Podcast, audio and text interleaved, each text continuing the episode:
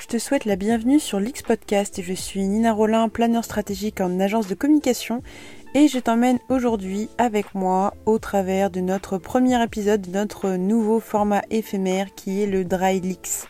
Rapidement pour l'expliquer, le Dry Leaks inspiré de l'initiative Dry January où le but est de limiter sa consommation, voire supprimer sa consommation d'alcool suite à des excès euh, en fin d'année de, l'année dernière. Ce que nous proposons, c'est qu'en 28 jours, on t'aide à nourrir ton esprit critique, à y voir plus clair dans des messages visibles, invisibles.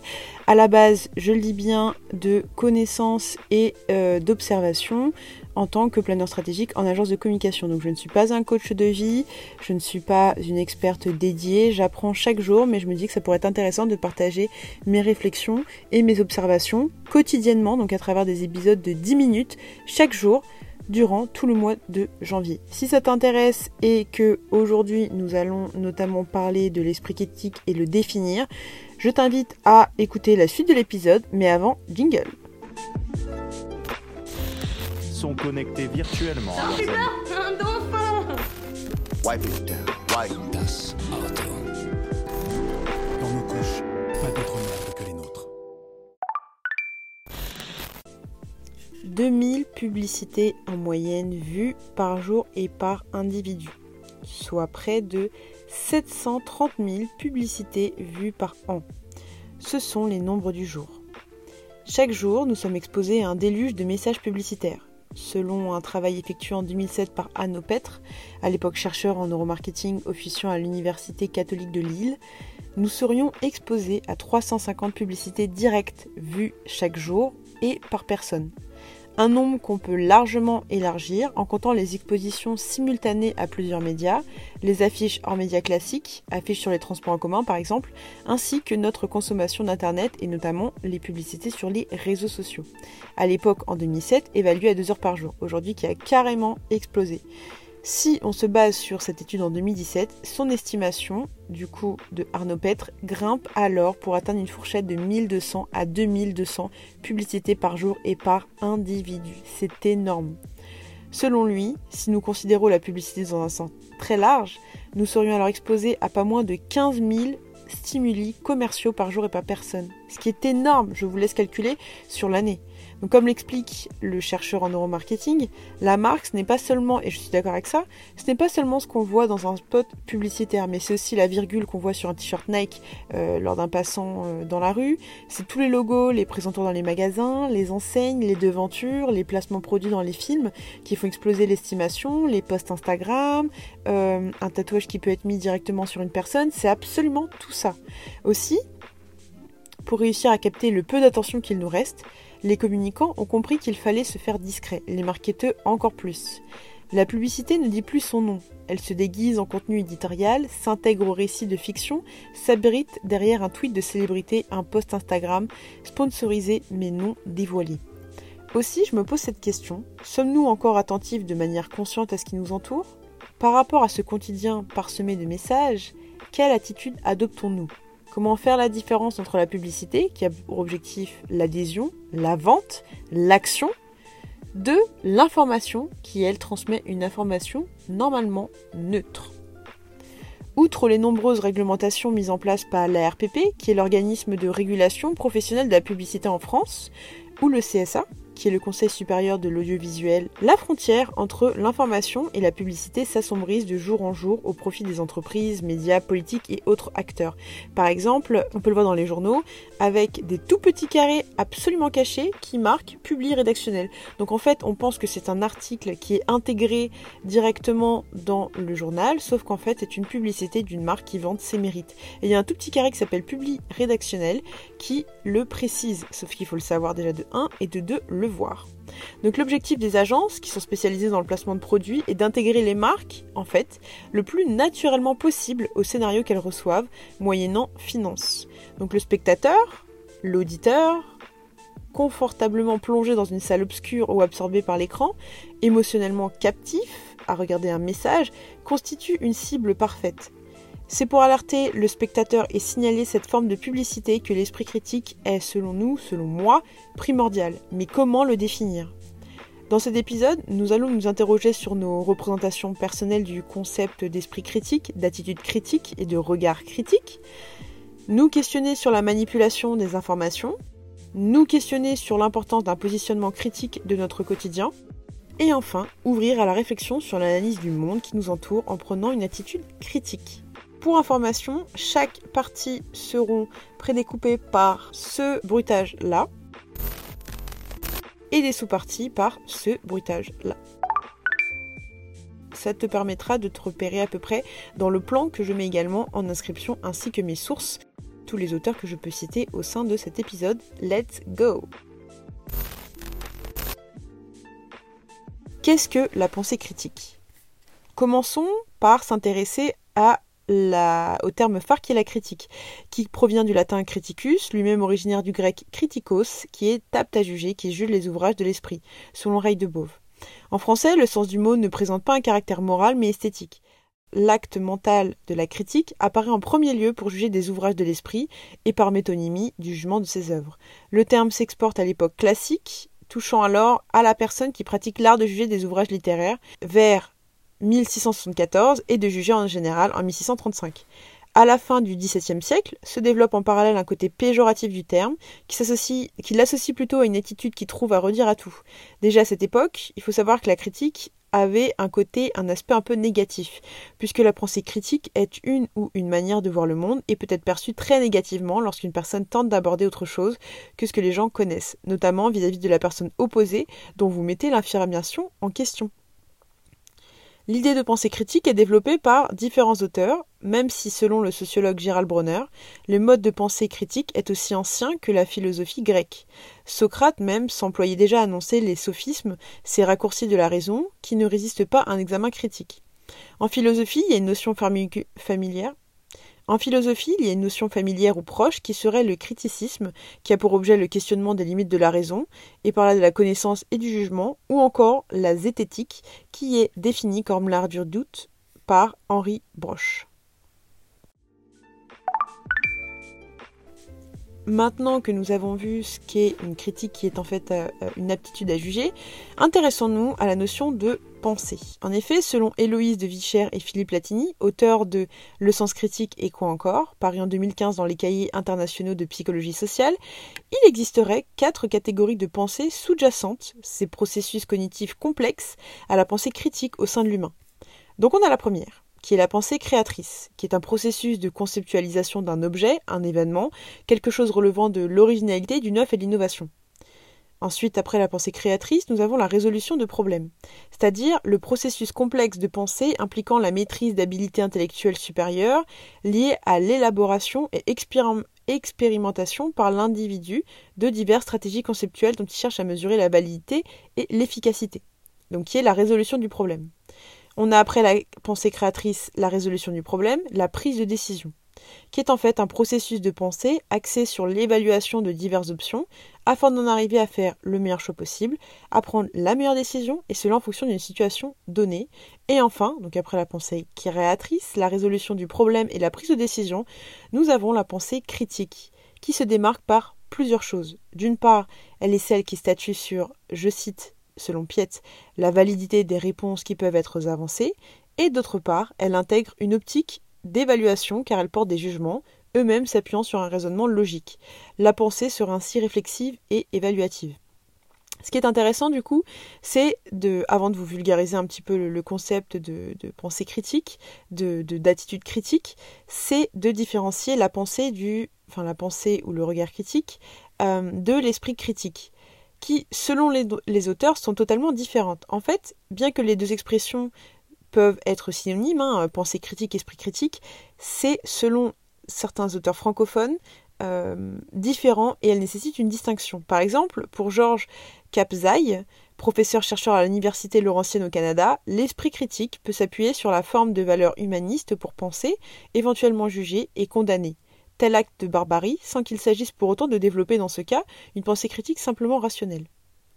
Tandis que pour le journaliste scientifique et essayiste Florent Gouttière, et c'est cette approche d'ailleurs qui nous intéresse, il estime que c'est en diversifiant les domaines d'application que son esprit critique, que l'on peut prétendre développer avoir, euh, se développe en ayant une pensée critique. Donc en fait, c'est en diversifiant ses applications, ses domaines d'application, son apprentissage, qu'on, au sein de son esprit critique, qu'on pourra développer une pensée critique. Donc il y a une différenciation. Cette vision est d'ailleurs défendue par le collectif de recherche transdisciplinaire Esprit critique et sciences, selon qui l'esprit critique sera en quelque sorte la posture intellectuelle, l'état d'esprit que le penseur critique doit toujours adopter lorsqu'il est confronté à une nouvelle source d'information. Définition de la pensée critique. En d'autres termes, la pensée critique, qui aura un lien sur le regard critique, celui dont on pose le regard, il s'agit d'un concept qui désigne la capacité de l'individu de combiner de manière adéquate ces différentes formes de pensée, qui permet l'exercice d'une pensée critique, disposant d'un jugement positif ou négatif, juste et pertinent vis-à-vis d'une situation donnée. Par exemple, je vous demande de prendre position concernant le sujet qui est les violences policières, qui est un sujet très polémique. Vous devrez, dans l'idéal, prendre connaissance de l'ensemble des informations du sujet. Y a-t-il des camps qui s'opposent? Oui ou non? Quels sont-ils? Quels sont leurs arguments? Quels passifs Quels symboles au sein de la société Etc.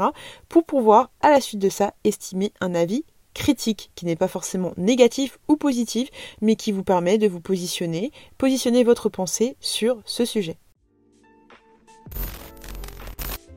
Comment la constituer?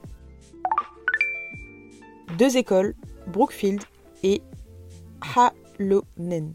Comment constituer la, pensée critique? Il y a deux écoles, celle de Brookfield en 1987, qui considère la pensée critique comme une alternance de phases d'analyse et de phases d'action. Il existerait cinq périodes ou phases différentes. La première concerne l'émergence d'une situation inattendue, qui provoque un confort interne. Il y a Ensuite, une évaluation de la situation qui constitue la deuxième phase. Ensuite, en troisième phase, la recherche d'explications, de solutions d'exploration. La quatrième phase permet de concevoir différentes pistes de perspectives adaptées à la situation. Et enfin, la dernière, qui est celle qui intègre les différentes idées afin de rétablir un confort interne. On a ensuite une autre école, donc l'école de, de Halonen, donc de 1986, qui propose également un modèle de cinq étapes, mais qui est un petit peu différente. En effet, la première étape est une dissonance perçue, ressentie, ce qui amène une recherche d'informations concernant cette, dissonance en la liant avec les faits. Le penseur critique, du coup, associe alors la dissonance avec les nouveaux éléments qu'il a repérés. Il formulera ensuite et évaluera une théorie personnelle par rapport à ces liens. Cette nouvelle théorie lui permettra de résoudre la dissonance, c'est-à-dire l'état de tension qu'il vit. C'est plus simple, mais c'est un petit peu similaire, même si ce sont deux écoles qui sont vraiment distinctes.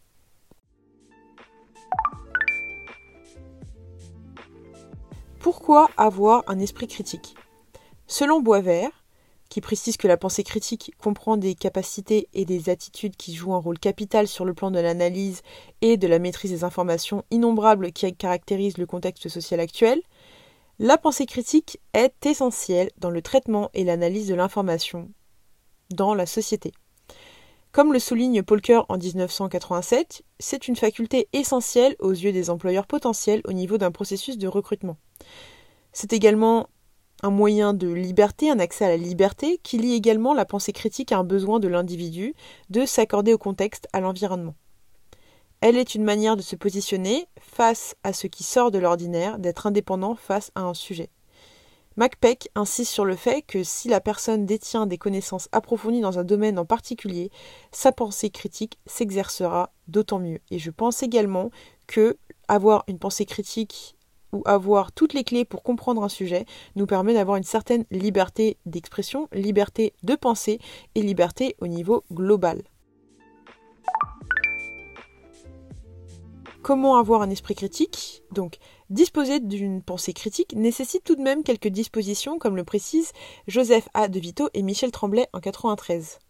Comme par exemple, ce qui peut paraître très simple pour vous, mais qui est quand même euh, pas forcément accessible, s'analyser soi-même en tant que communicateur, observer son propre comportement et celui des autres, ne tirer des conclusions qu'après avoir recueilli suffisamment d'informations, faire le lien entre la matière étudiée et de l'autre côté, le domaine de la communication et ses communications de tous les jours. Bien se renseigner en matière de communication. Analyser et évaluer les idées provenant d'un manuel ou transmises par un professeur et modifier sa façon de communiquer et même sa manière de penser.